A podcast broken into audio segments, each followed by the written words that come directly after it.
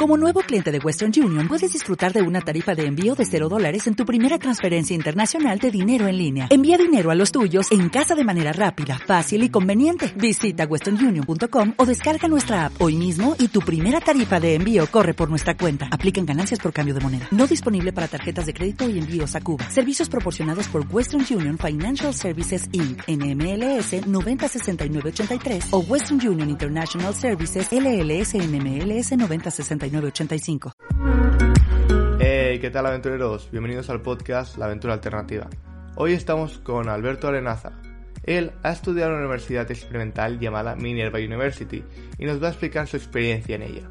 Además, ha cofundado Transcend Network, una aceleradora enfocada en acelerar empresas remotas y educación. Nos explicará sus tesis de inversión y cómo funciona su aceleradora, además de hablar de escuelas vocacionales, Income Share Agreement y más temas educativos. Bienvenido, Albert. Muchas gracias. Entonces, la primera pregunta. Eh, empezaste a estudiar una universidad tradicional, como es la de Glasgow, Sí. a pasarte a una universidad como es Minerva, que en esos momentos y ahora mismo es un modelo experimental. Sí. Primero, ¿qué es Minerva? Segundo, ¿por qué cambiaste de universidad?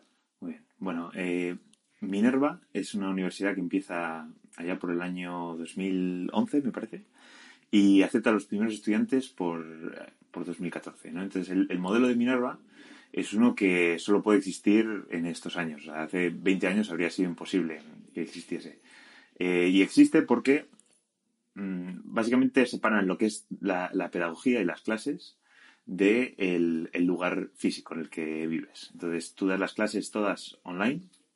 Eh, piensa que es como si fuese una clase, una llamada de Skype en la que tienes a 15, 15 estudiantes y eh, esos estudiantes se, se conectan a la misma hora y dan la clase desde su habitación, desde su ordenador, como les apetezca.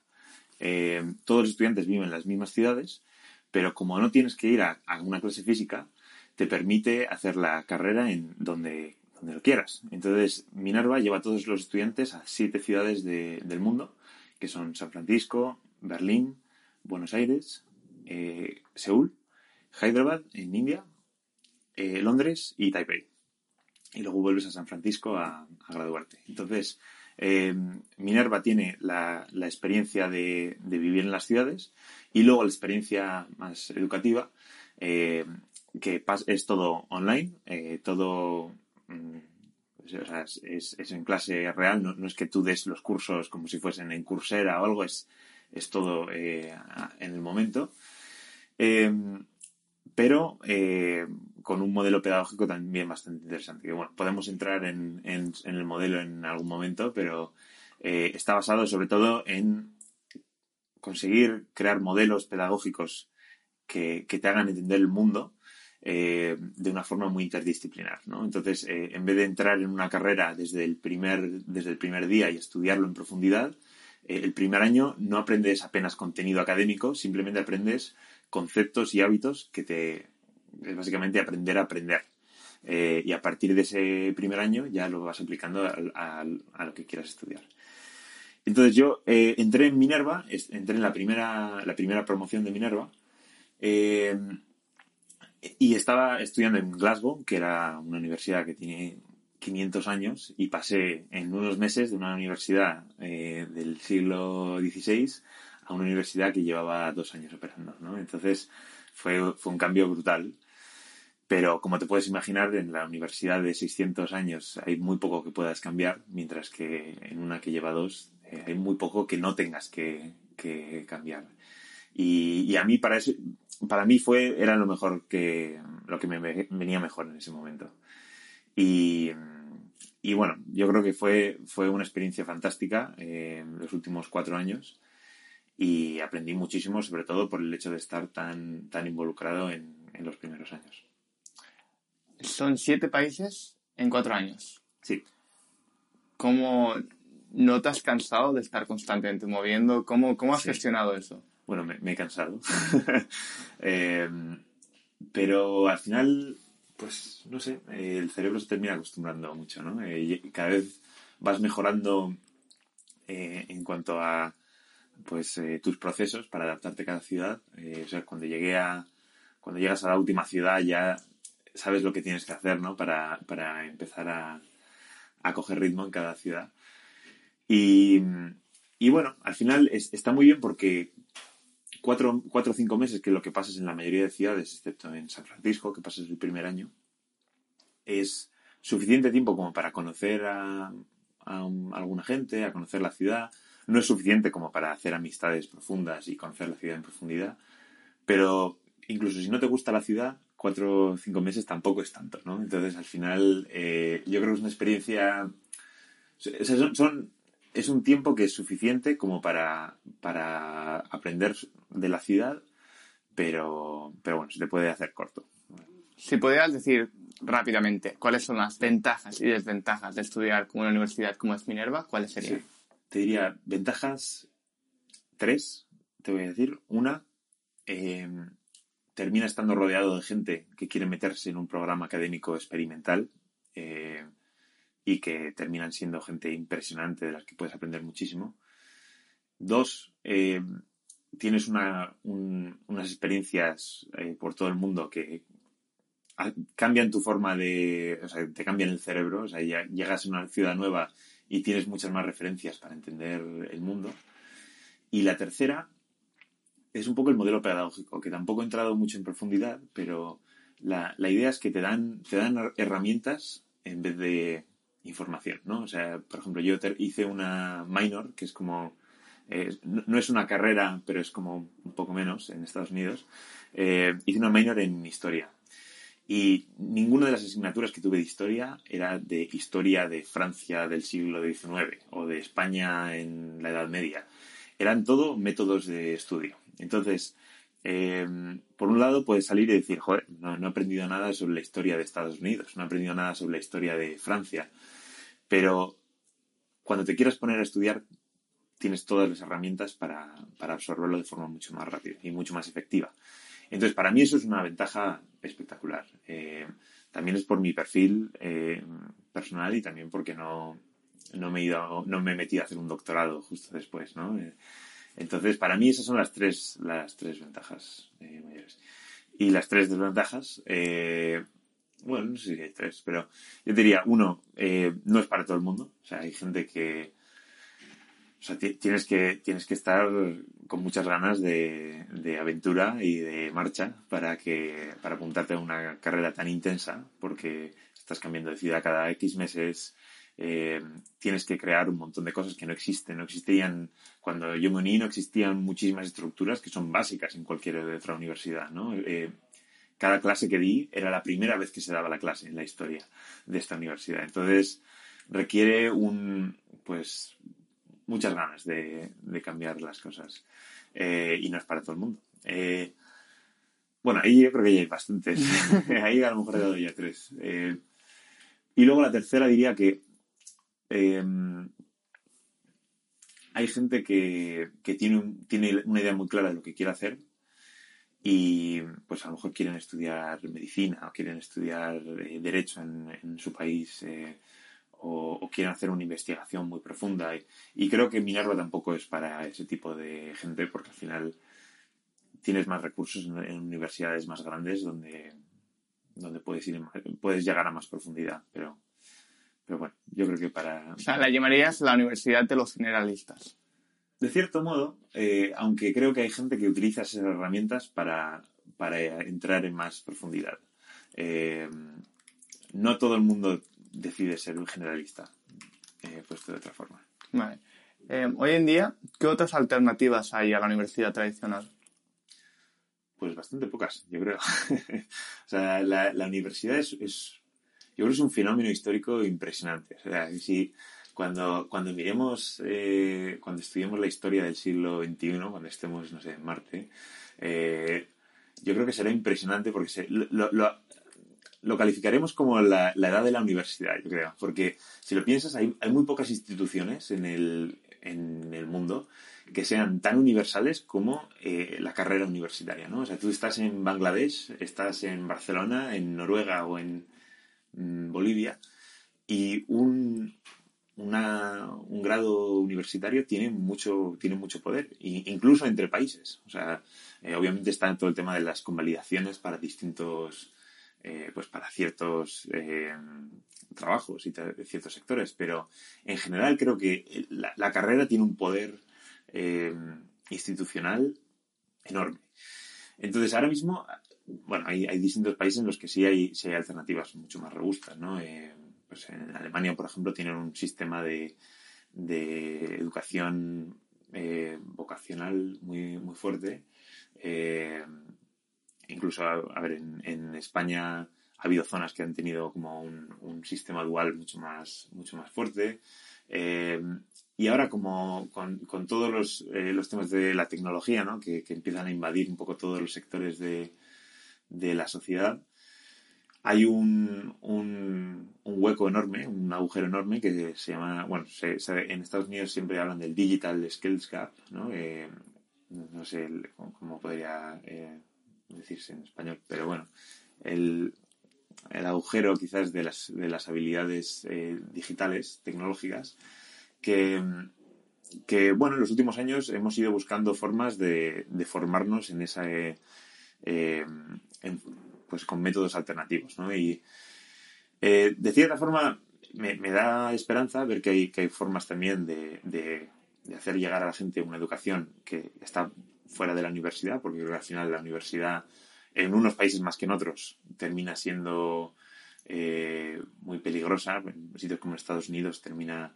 costándole a, familias millones de, euros, de dólares, mientras que en otros, otros países como en España a lo mejor no es, no es tan caro, no, no, te, no te afecta tanto, pero creo que cada vez va a haber más alternativas. Eh, y bueno, luego me imagino que hablaremos un poco porque... Luego, luego hablaremos más de un par de... En muchas direcciones. Pero, temas de educación. Pero es un poco el, eh, lo que se habla mucho en la educación, en el mundo de la educación, sobre todo desde el punto de la tecnología a día de hoy, que es...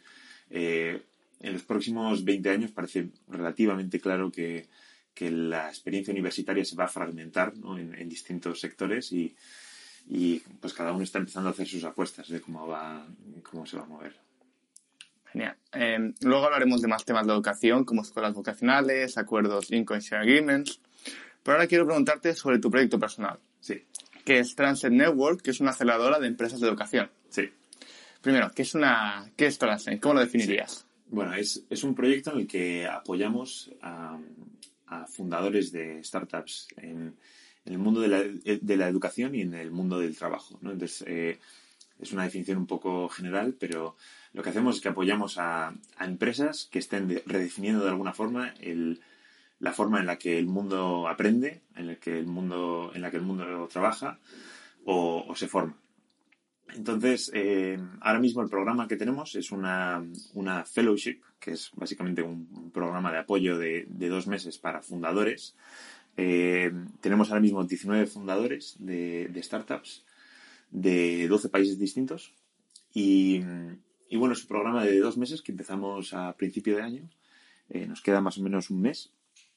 Y, y bueno, el objetivo es empezar a, invertir en algunos de estos proyectos. ¿no? Entonces hemos, hemos conseguido invertir en, en seis de estas empresas eh, de cuatro países distintos.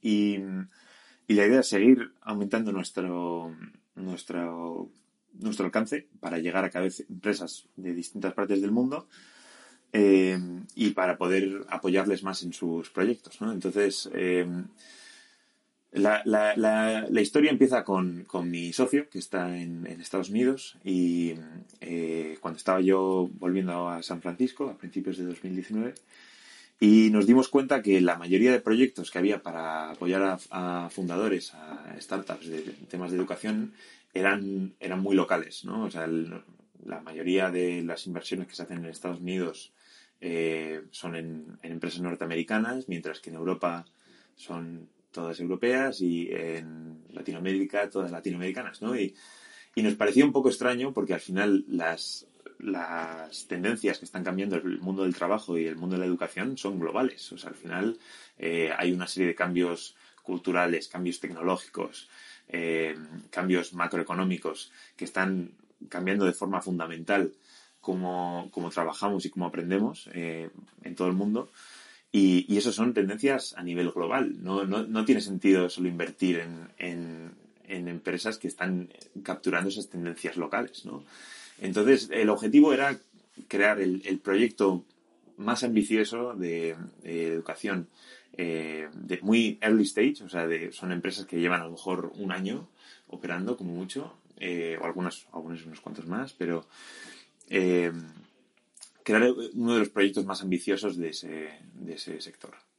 Entonces, ¿de qué forma ayudáis a los fundadores de estas empresas? Entra a vuestro programa, ¿qué les da este valor? Sí, son sobre todo tres cosas. Eh, la primera es darles acceso a una comunidad de fundadores, que no, no, era algo que pensásemos que iba a ser tan valioso para, para los que mandaban la, los, para los, los, emprendedores, pero fue la, lo, lo, que más, lo que más oíamos en la, cuando hablábamos con los fundadores, les entrevistábamos y, y les preguntábamos en qué les podíamos ayudar.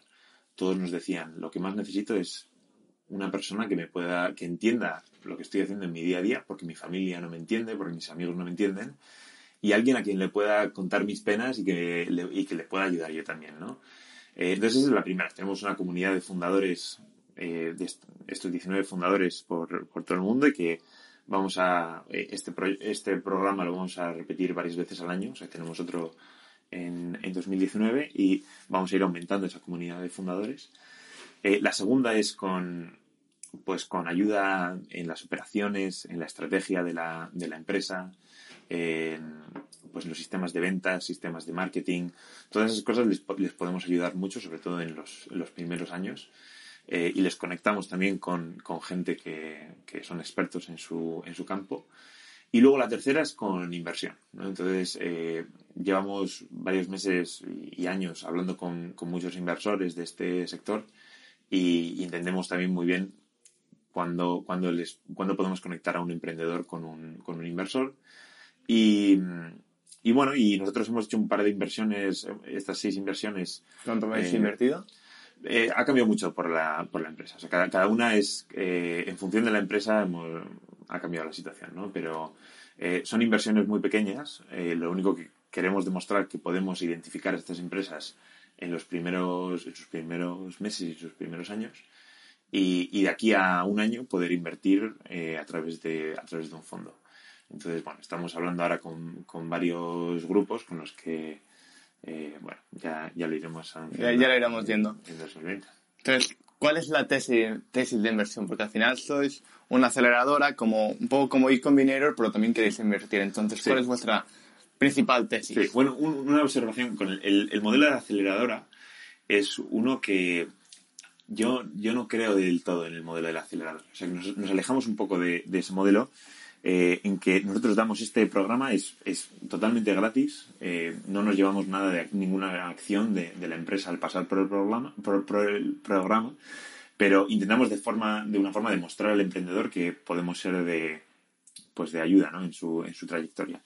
Eh, en el modelo de aceleradora, tú, tú tienes que invertir en todas las empresas que pasan por el programa, ¿no? Y, y muchas veces terminas invirtiendo sin saber realmente pues eh, sin conocer a los fundadores de a nivel personal, sin haber trabajado con ellos. Eh, entonces yo creo que desde el punto de vista financiero es muy difícil eh, conseguir un retorno en, esas inversiones. ¿no? Yo creo que los modelos que han funcionado, que pueden ser pues Y Combinator, Techstars y dos más, son sobre todo los que empezaron primero. O sea, llevamos 10 años con fracaso tras fracaso de aceleradoras eh, y bueno, me gustaría, me gustaría ver que, no es así, pero me parece, no soy muy optimista con este modelo. Entonces, eh, nosotros por eso lo llamamos fellowship, porque de cierta forma se, se aleja de ese acelerador, porque no invertimos directamente, pero nos ayuda a ver a estos emprendedores, a conocerles a un nivel muy personal. O sea, yo he estado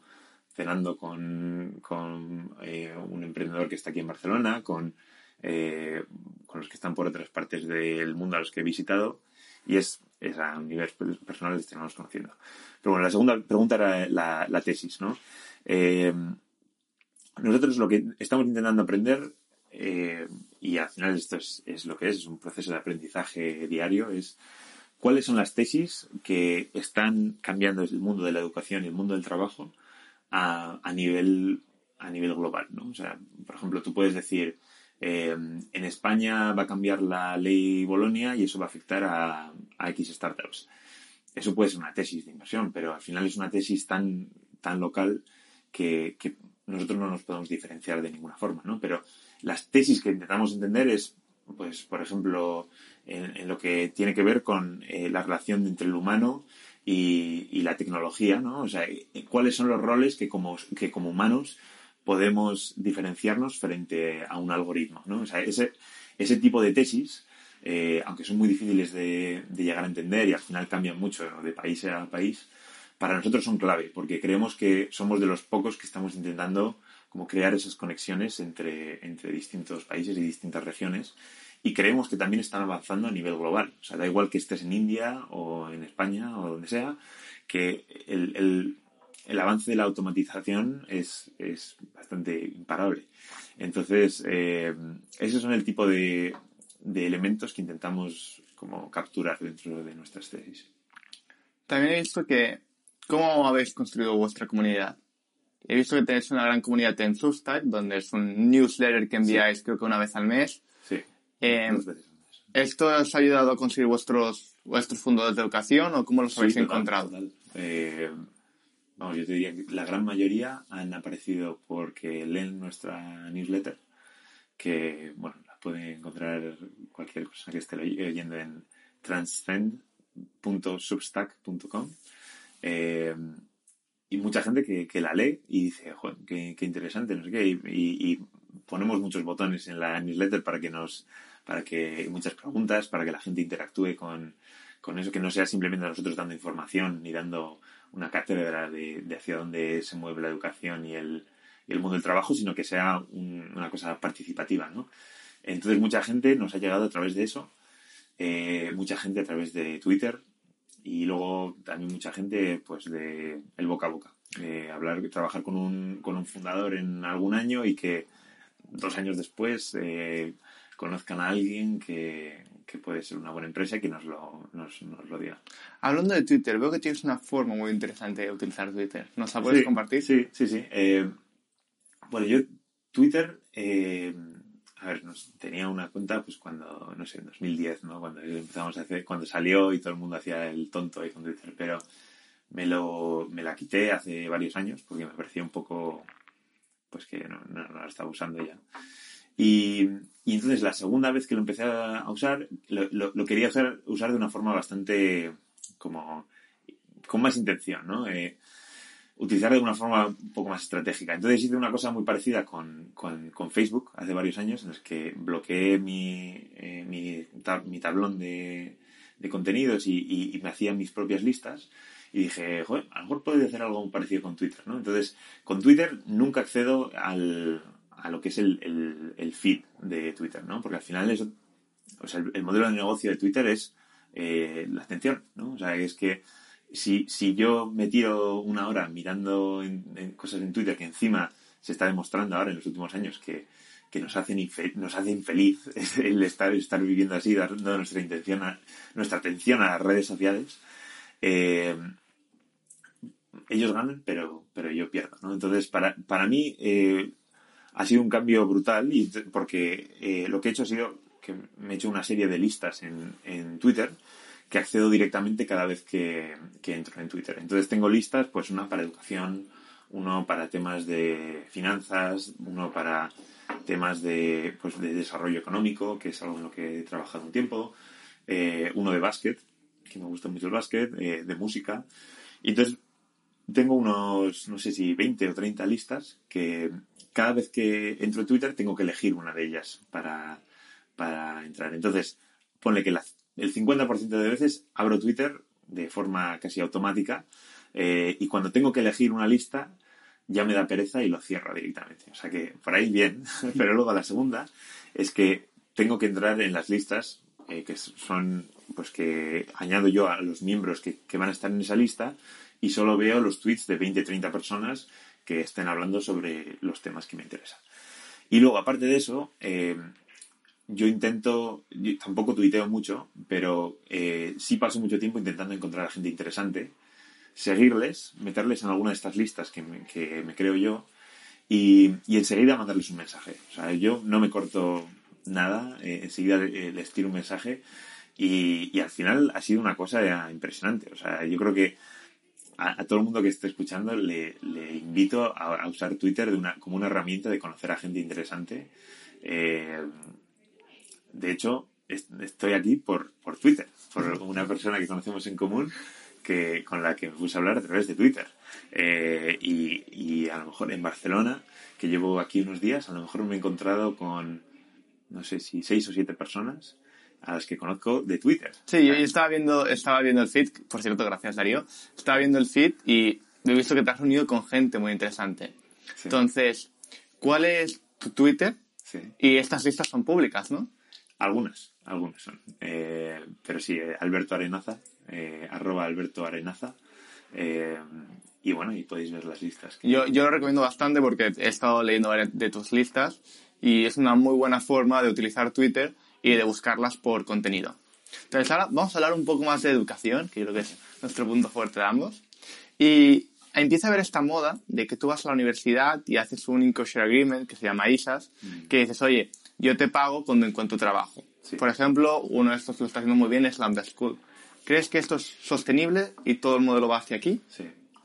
Eh, bueno, eh, yo creo que el, eh, el concepto de los income sharing agreements en, muchas partes del mundo la gente se pensará que es una locura, ¿no? es, básicamente dar un porcentaje de tu salario futuro eh, a la persona que, ha impartido tu, formación, ¿no?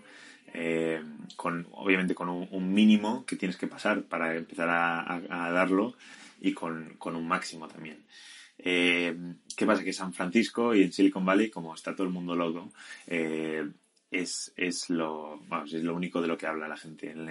Esto es, un modelo que a mí me parece que estamos... Eh, o sea, me parece que es un, es un, modelo que tiene cierto mérito, pero que yo en San Francisco estoy un poco solo en ser un poco pesimista con el tema de los income sharing agreements. Eh, em, me parece que es un modelo que funciona muy bien cuando tienes una... cuando es, es muy difícil eh, encontrar, como es muy difícil encontrar oportunidades, eh, y, cuando consigues pasar de a lo mejor cobrar 20.000 euros a 60.000 euros, eh, para ese tipo de personas sí, sí me parece que es, interesante, pero creo que para, para, mucha gente puede terminar siendo casi predatorio. O sea, al final terminas pagando muchas veces muchísimo más de lo que pagarías en intereses en, en, un préstamo. ¿no? Entonces, eh, yo creo que para ciertos, para ciertos contextos sí tiene sentido. Por ejemplo, para todos los temas, eh, carreras técnicas, ¿no? Eh, hay mucha gente que pasa de ser pues, conductor de Uber a, a desarrollador de software. A lo mejor pasan de cobrar en Estados Unidos de 30.000 dólares a 100.000 dólares.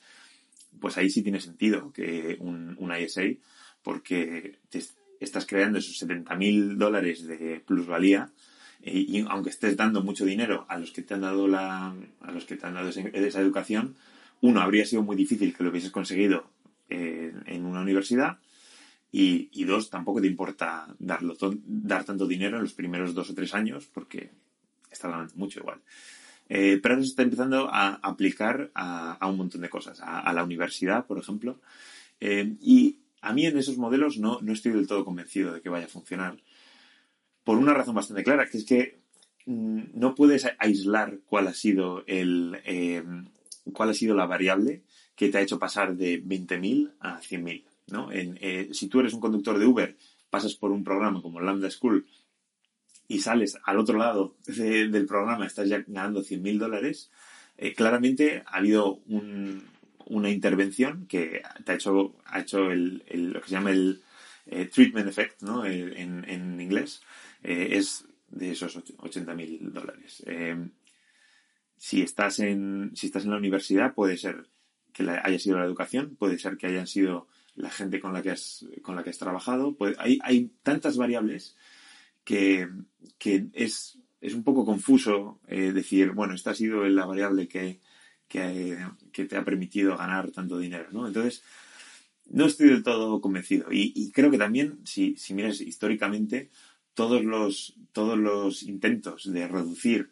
la calidad de la educación a una sola variable solo han sido problemáticos, ¿no? O sea, la selectividad, ¿no? Al final la selectividad intenta pasarte por un embudo que diga, mm, tú, Aleix, eres eh, un, no sé, un 10 sobre 14 y esta persona aquí al lado es un 11 sobre 14, por lo tanto es mejor que tú. Eh, todos, esos todos esos experimentos a mí no me, no me convencen. Entonces, eh, me daría rabia que terminásemos haciendo lo mismo, pero con dinero, ¿no? Entonces, yo soy un poco menos optimista de lo que suele ser la gente a mi alrededor sobre los income sharing agreements. Gracias, por ese punto de vista me ha gustado bastante. Escuelas vocacionales. Eh, estamos yendo hacia un futuro donde también lo comentas mucho en tu tesis de inversión, que habrán escuelas muy concretas de, por ejemplo, hacer una escuela de, como la vemos de ferretería, cosas muy concretas. Eh, ¿Me podrías dar un par de ejemplos de hacia dónde va y cómo serán estas escuelas?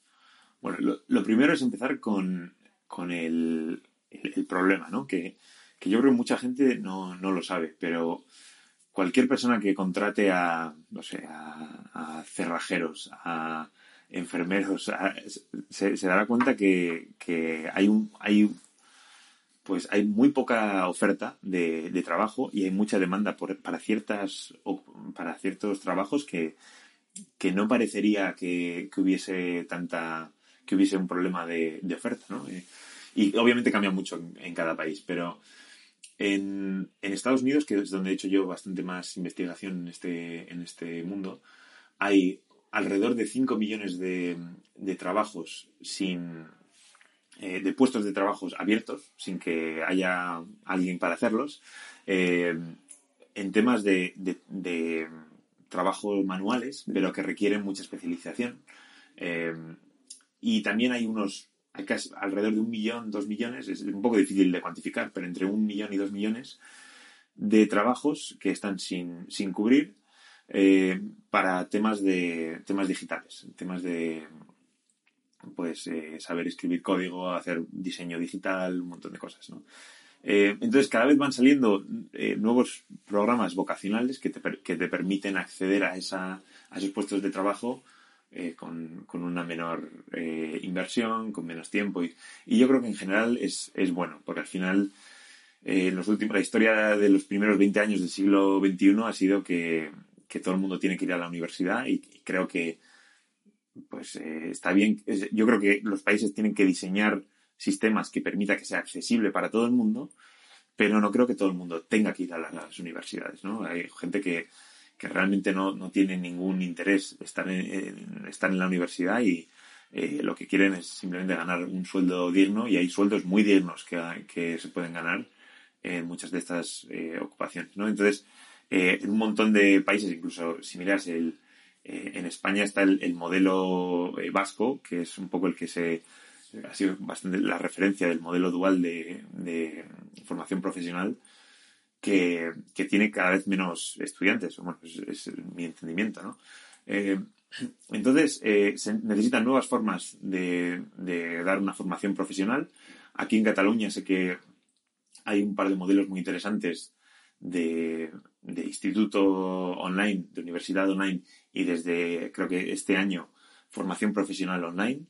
Y, creo que en, el resto del mundo va a haber un montón de nuevos eh, proyectos de este tipo, sobre todo que eh, trabajando directamente con, los, em, con las empresas que, necesitan, que necesitan esa mano de obra. ¿no? Entonces, hay varios proyectos con los que estoy trabajando en Estados Unidos en, en los que la empresa va directamente a, a las compañías que necesitan fichar a, esta mano de obra y les dicen, ¿qué es lo que necesitas? ¿no? Dime, dime cuánta, cuántos, eh, cuánta gente necesitas que te, de IT, ¿no? De IT support. Pues necesito 200. Pues voy a, voy a formar a 200 personas para Google, para Amazon y para los que sean. Entonces, es un modelo inverso en el que en vez de formar a, los, a las personas y esperar a que ocurra algo, eh, pues entiendes la, demanda de esa, que existe en el mercado y luego formas para esa demanda. Entonces, bueno, ese es como el primer paso. Y yo diría que está el segundo paso, que es entender cómo, cómo podemos dar cierta libertad profesional a gente que se ha formado para trabajar en una empresa, ¿no? O sea, ponle que, eh, de nuevo, eh, Amazon necesita a una persona que esté en el en IT y te damos una formación para que puedas trabajar en, en Amazon, eh, tú tampoco vas a estar ahí eh, encerrado durante 20 años en Amazon, ¿no? Que cada vez se trabajan menos años en, en, en, cada puesto de trabajo. Ahora mismo la media en Estados Unidos es alrededor de cuatro años y está bajando todos, todos los años. Entonces, una vez que tú has entrado a trabajar en Amazon y han pasado tus cuatro años, ¿qué haces? ¿no? Y yo creo que también vamos a ver un, una nueva pues, camada de, de, proyectos que entiendan, enten, o sea, que entiendan cómo dar mayor flexibilidad laboral a gente que se ha formado dentro de una empresa. ¿no?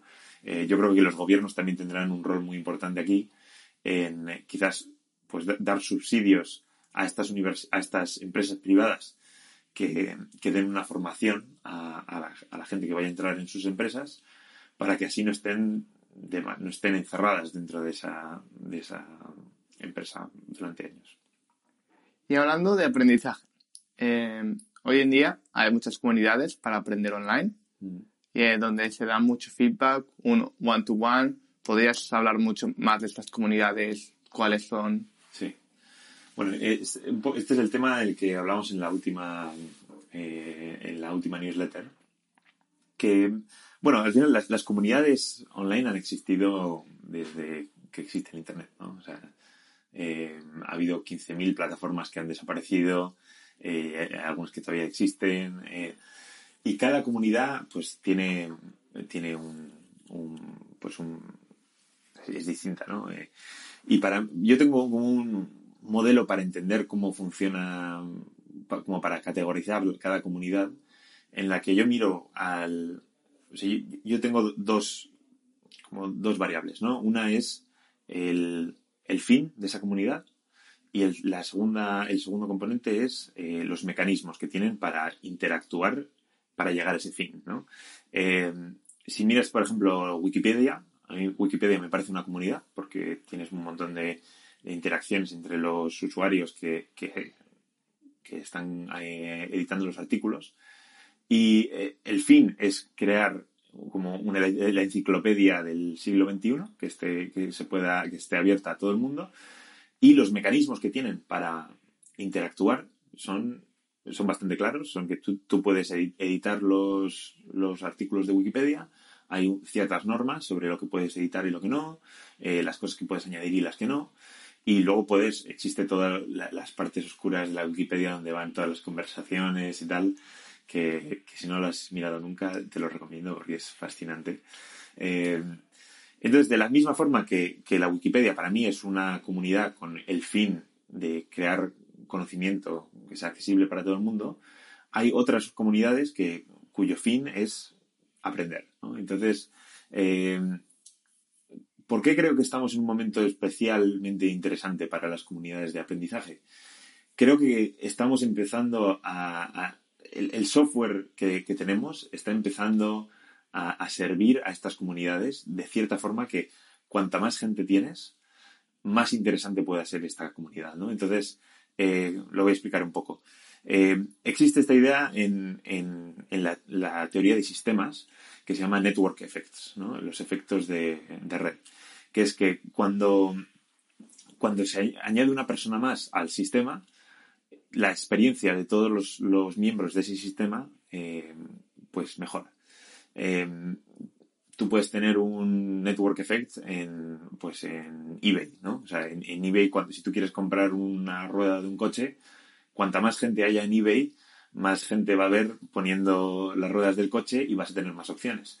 Eh, pero en otras muchas comunidades es, es, el efecto contrario. Si tú tienes un grupo de amigos, eh, en esa comunidad, si tú añades a mucha gente, pues llega un momento en el que terminas 500 personas ese grupo de amigos y ya, ya apenas tenéis la, eh, como conexión entre los amigos. Eh, en el mundo de las comunidades online, creo que hay una oportunidad de crear nuevos network effects en los que tú puedes tener un software que conecte a personas con intereses parecidos, o que quizás esté aprendiendo algo y que, eh, y que esté en, en momentos parecidos en, en, su trayectoria de aprendizaje y que cuanta más gente se añade a esas comunidades, mejor es la mejores son los, los, algoritmos para poder hacer estas conexiones, ¿no? Entonces, eh, es un poco lo que hablaba en la última newsletter, eh, pero eso quizás sea de aquí a, a 10 años. Eh, por ejemplo, una persona con la que lo hablo mucho, estoy una persona de Twitter, hay como un grupillo de Twitter en el que hablamos mucho de estas cosas, pero así como más a nivel inmediato, hay mil oportunidades de, meterte en pequeños grupos de WhatsApp, en grupos de Slack, en grupos de Reddit, de Twitter, para, aprender de gente a través de pues, lo que es las interacciones humanas, ¿no? Y, a mí me parece que es cada vez las he ido descubriendo más. O sea, han existido ahí toda la vida, pero yo no, no, les he sacado mucho provecho. Entonces, eh, Twitter me parece una muy clara, ¿no? una muy fácil de, acceder además. Eh, Reddit me parece otra muy buena, aunque bueno. Comunidades en español, ¿cuáles se te ocurren? Uf, pues eh, bueno, al final hay subcomunidades dentro de plataformas más grandes, ¿no? Eh, en Twitter, por ejemplo, en Reddit, pero mm, no te sé decir muchas que sean solo, solo en español. ¿A ti se te ocurre alguna? No, por eso te estoy preguntando. pues nada, ya sabemos. Ya, ya tenemos que, pues, si alguien lo oye y sabe, por favor, que nos la comparta. Efectivamente. Entonces, algo que me llama mucho la atención de ti es que al vivir en tantos países, eh, tener que volverte a adaptar a cada país, eh, tienes que encontrar comunidades.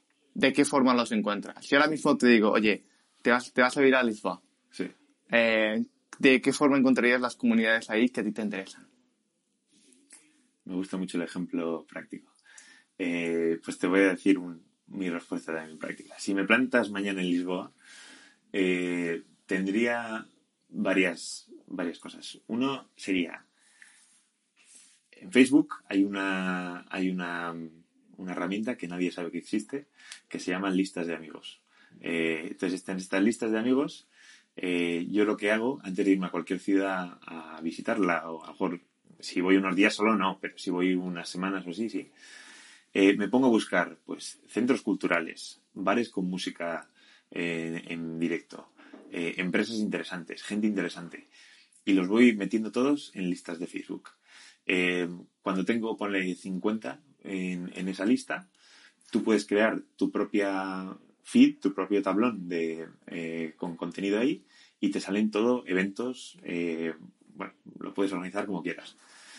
Ese es el primer paso. Ya tienes todos los eventos que quieras, todos los sitios interesantes a los que ir. Eh, el segundo, me metería en Twitter y ahora que tengo algo más de seguidores y, puedo y, y, sé que la gente responde, diría, me voy a Lisboa, ¿a quién tengo que conocer? Y lo pondría en LinkedIn, lo pondría donde sea, en, todos lados.